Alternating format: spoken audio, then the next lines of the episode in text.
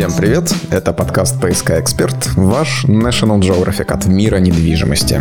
Ваш экспертный подкаст о недвижимости и всем, что вокруг нее. Меня зовут Илья. Меня зовут Юрий. И сегодня мы расскажем о том, куда растет Петербург и почему именно туда. Растет мы имеем в виду физически, путем освоения новых территорий. Как любой крупный город, да и не только крупный, Петербург прирастает новыми районами застройки. И жилой, и промышленной. Нас интересует жилая. Тем более, что привычные городские контуры чаще всего двигает все же жилая застройка. И очень редко в этом процессе развитие городов идет хоть сколько-нибудь равномерно от центра. Даже, наверное, почти никогда. На какую карту города не глянь, контуры его границ формируют весьма причудливую форму. Исключением, пожалуй, была только Москва. В старых границах она была вся такая красивая, радиальная, опоясанная кольцами по нескольку раз. И так было многие годы. Но новая Москва все же делает из Москвы нормальный такой российский город с резким территориальным выбросом на юго-западном направлении. Забегая вперед, Петербург тоже пошел на юго-запад. Видимо, туда, где потеплее и позападнее всех всегда тянуло. Ну, в частности, у Петербурга есть такая засада, которая называется Финский залив, расположенный с западной стороны от города. Точнее, его часть, называемая Невской губой, а иногда также Маркизовой лужей. Город ее как бы обволакивает с трех сторон, и даже все-таки с четвертой тоже. Я имею в виду остров Котлин, на котором стоит город Кронштадт, и от которого через залив простирается дамба. В общем, если посмотреть на исторические карты Петербурга с прищуром, то в целом уберите воду, оставьте оставьте поля, как у Москвы, ну или хотя бы болото, и контур городских границ тоже долгое время был бы более или менее равномерным. И давайте, прежде чем уйдем на юго-запад и расскажем о том, куда растет город и почему именно туда, пару слов скажем вот про эту самую воду от Петербурга до Кронштадта. Невская губа, Маркизова лужа. Это связано с нашей сегодняшней темой. Мы ни в коем случае не грузим наших слушателей историей или краеведением, но с позиции рассуждения о недвижимости про Невскую губу нужно знать две вещи.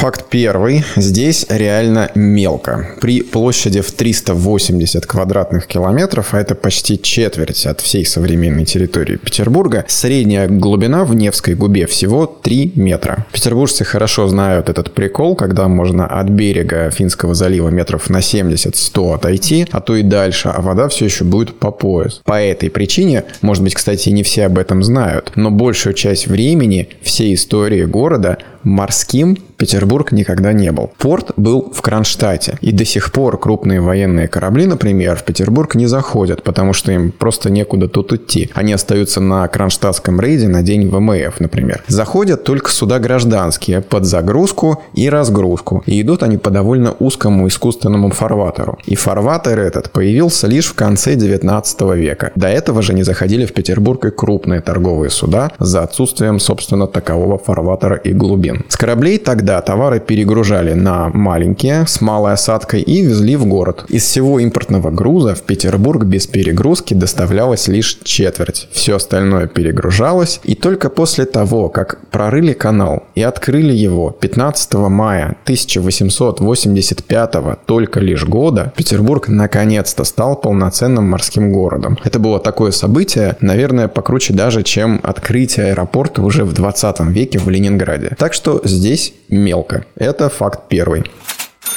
Факт второй. Петербург намывает территории. Начался этот процесс еще при Советском Союзе. Сейчас наибольшая площадь намыва у Васильевского острова. Да и морской порт в свое время прибавил в размерах за счет именно намыва. Ну и, например, появился морской фасад. Если посмотреть на современную карту города и карту, скажем, начала века 20 то легко обнаружить, что Васильевский остров стал сильно больше. Например, был такой остров Вольный, рядом с Васильевским, к западу от него. Дальше уже был залив. Так вот, в 60-е еще годы прошлого века остров Вольный просто перестал существовать. Тоже в результате намыва. В общем, намыв съел целый остров, увеличил границы острова Васильевского и расширил границы, собственно, Петербурга. И расширяет их и дальше.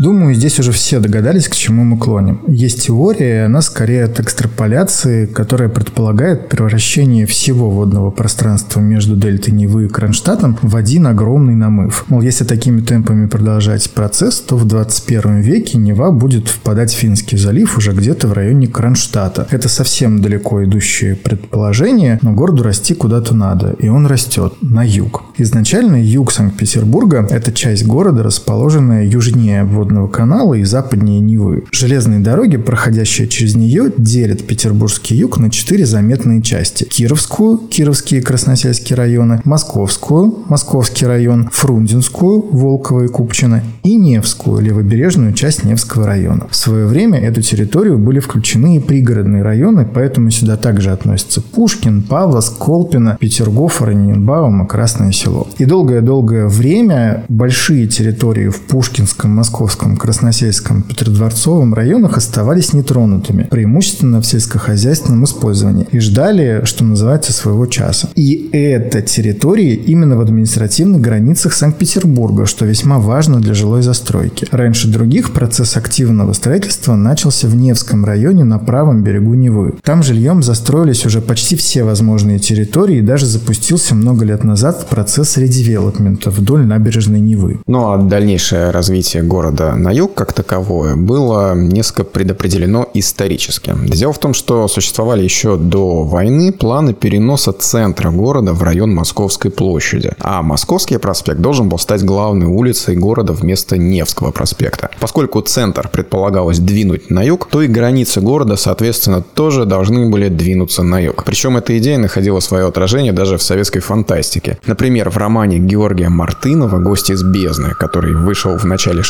60-х годов, но писался в 50-х. Так вот, там центр города был вынесен как раз в Московский район, и все территории к югу, включая Пулково, были застроены жилыми домами. Аэропорт, кстати, был не нужен, транспортная доступность решалась элегантно, личным воздушным транспортом, причем сверхзвуковым. Очень в духе ожидания от будущего того времени.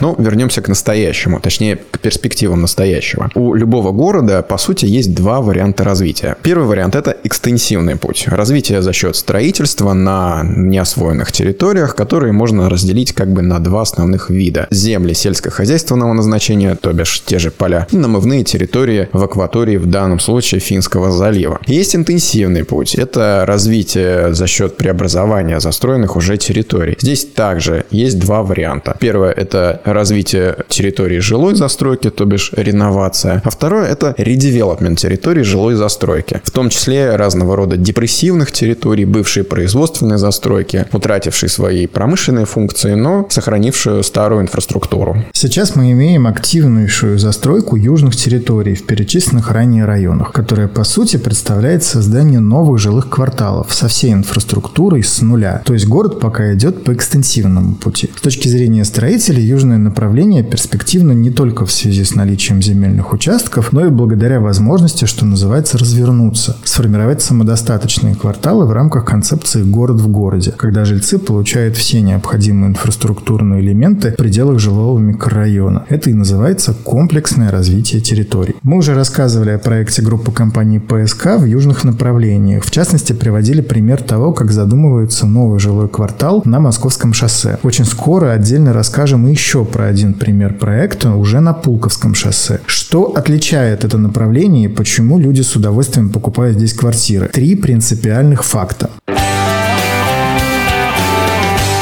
ПСК «Эксперт» Факт первый. Кварталы здесь строятся мало- и среднеэтажные. Даже больше малоэтажные в современном понимании этого термина, то есть до 4-5 этажей. А это соразмерная человеку архитектура, о которых выглядит хорошо на фоне имевшейся долгие годы высотной застройки окраин и тех территорий Петербурга, что находится ближе к КАД, ну, по обе стороны границы города. В общем, это все больше похоже на европейскую жилую застройку, чем весьма импонирует. Второй факт. Абсолютно все новое. Девелоперы приходят в прямом смысле этого слова в поля и строят жилье, детские сады, школы, поликлиники, дороги, скверы, паркинги, создают благоустройство. В общем, строят город. Для покупателя это означает, что они переезжают в район, где все новое, современное, ну и так далее.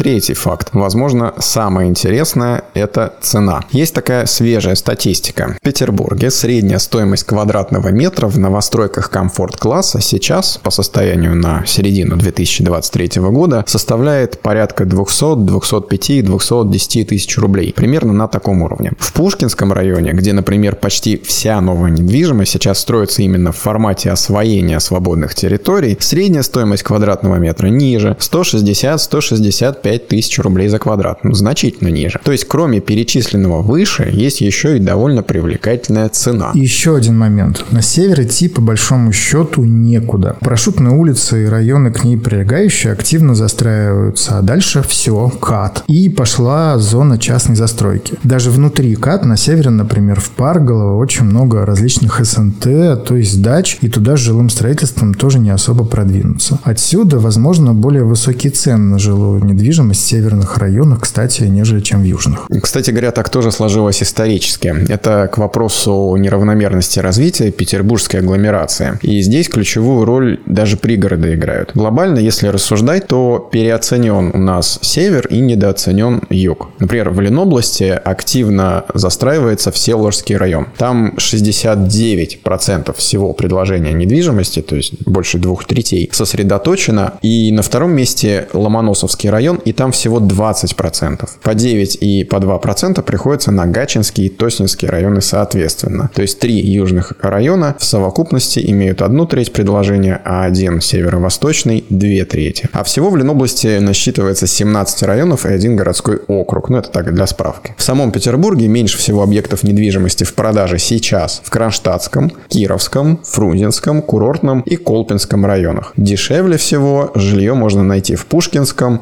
Курортном, что интересно, и Кронштадтском административно подчиненных районах. Среди городских районов самая доступная недвижимость представлена в Красносельском и Красногвардейском.